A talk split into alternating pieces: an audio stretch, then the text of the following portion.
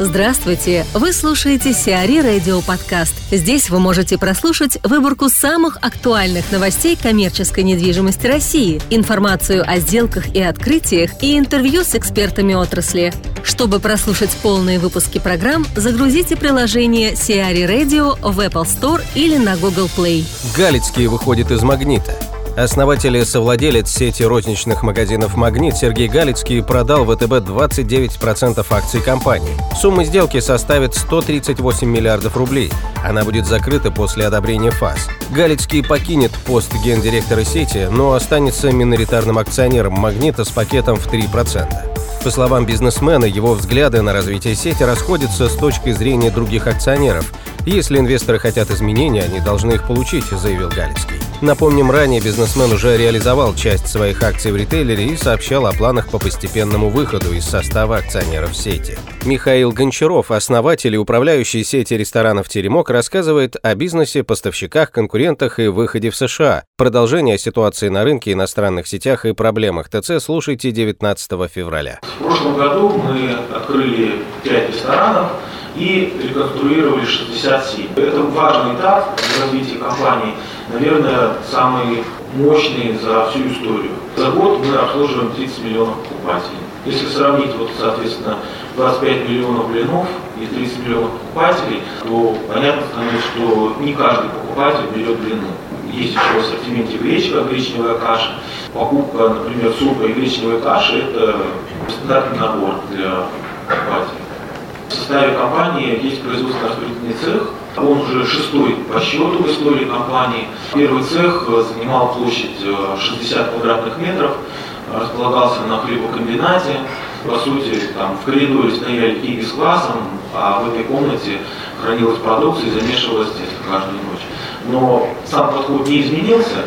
Также мы каждую ночь замешиваем тесто, но на сегодня цех занимает 4,5 тысячи квадратных метров в Москве и 4200 а, квадратных метров а, в Петербурге.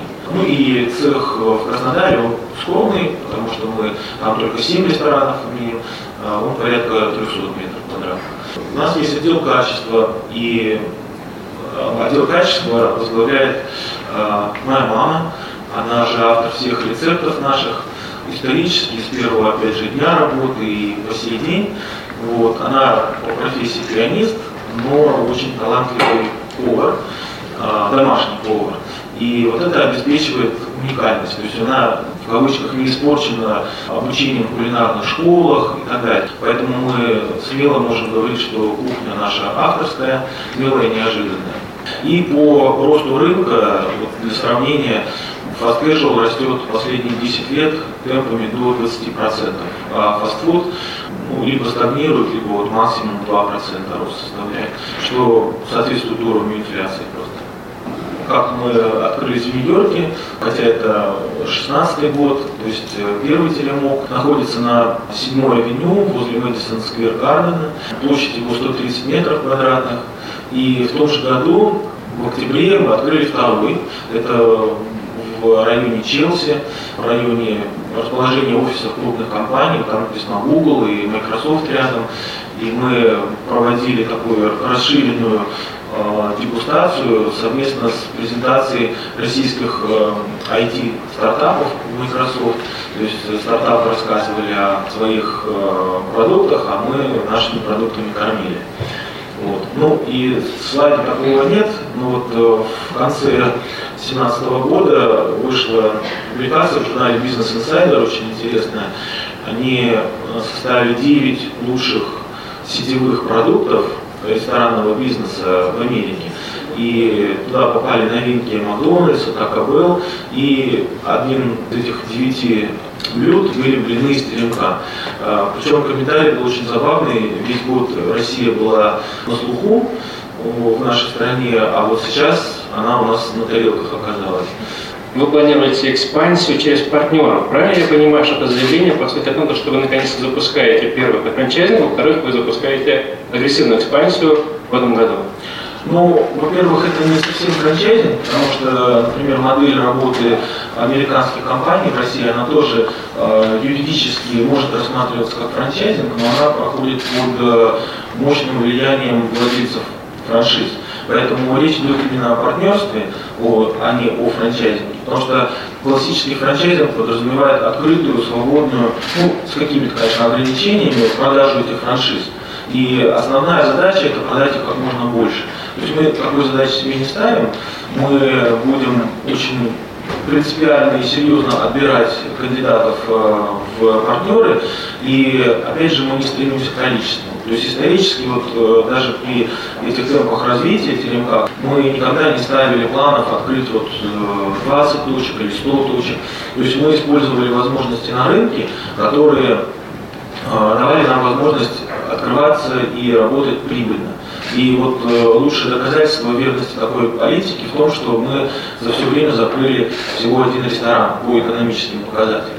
Хотя российские сети закрывали десятки ресторанов. Это будет или на город, или на область, и, естественно, будет поставлена задача открыть не менее 5-6 ресторанов, провести рекламную кампанию, построить цех. Ну, это такая комплексная задача. Просто Теремок э, ну, теоретически можно открывать один ресторан, но модель работы построена на сети. Поэтому в крупных городах 5-6 э, как минимум ресторанов можно открыть спокойно.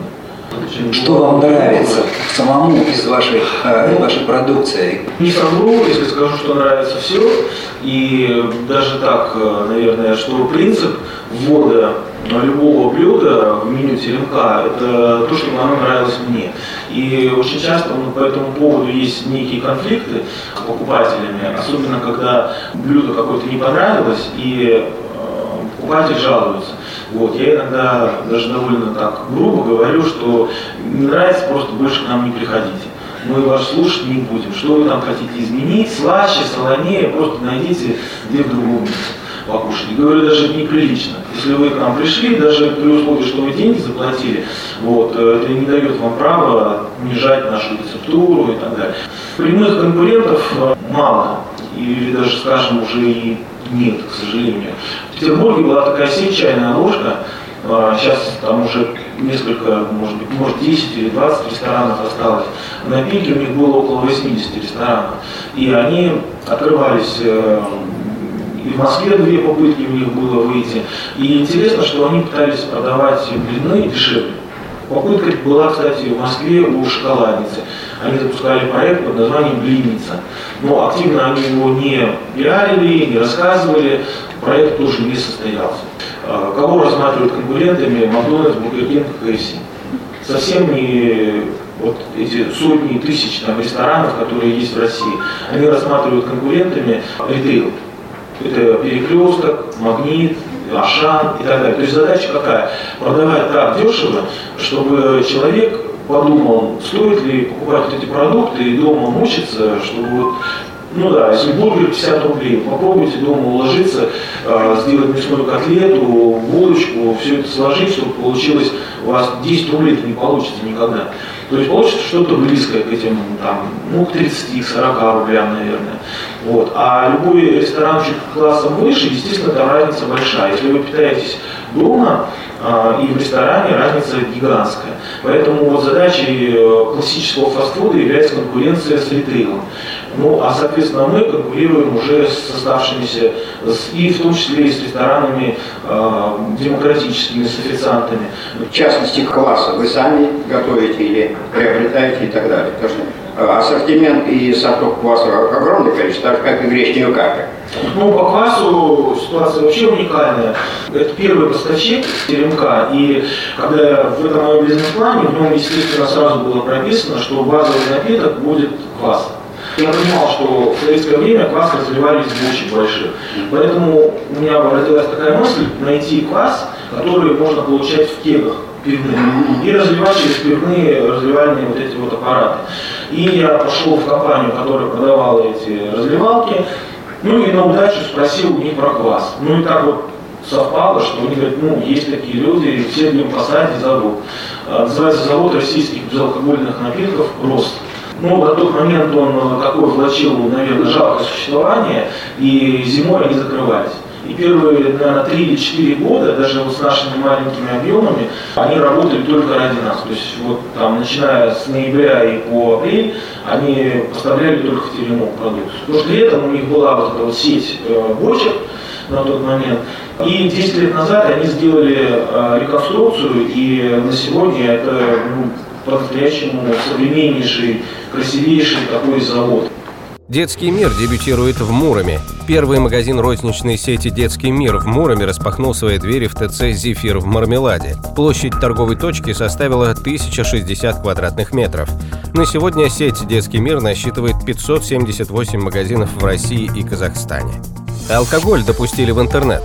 Онлайн-продажа алкоголя может быть разрешена в ближайшие месяцы. Эксперимент, как и предполагалось ранее, начнется с продажи слабоалкогольных напитков – в ноябре Минфин опубликовал законопроект, предполагающий, что с 1 января 2018 года могут быть разрешены продажи через интернет пива, сидра, медовухи, российского вина и шампанского только производителями этих напитков и оптовиками.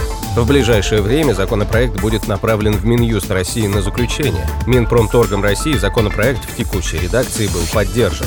Сайт «Купи коляску» вышел в офлайн. 17 февраля в ТРЦ «Мозаика» на юго-востоке Москвы состоится открытие первого магазина онлайн-ритейлера «Купи коляску». Площадь торговой точки составит 1400 квадратных метров. В ассортименте представлено более тысячи моделей колясок, около 200 моделей автокресел, 120 моделей детской мебели, а также товары для активного отдыха и прогулок. Сиари Радио. Эксклюзивные рубрики «За и против», «Ноу-хау», «Ремейк», «Новые форматы». Слушайте в полных выпусках программ в приложении Сиари Radio. Приложение доступно в Apple Store и на Google Play. Более подробная информация на сайте siari.ru slash radio.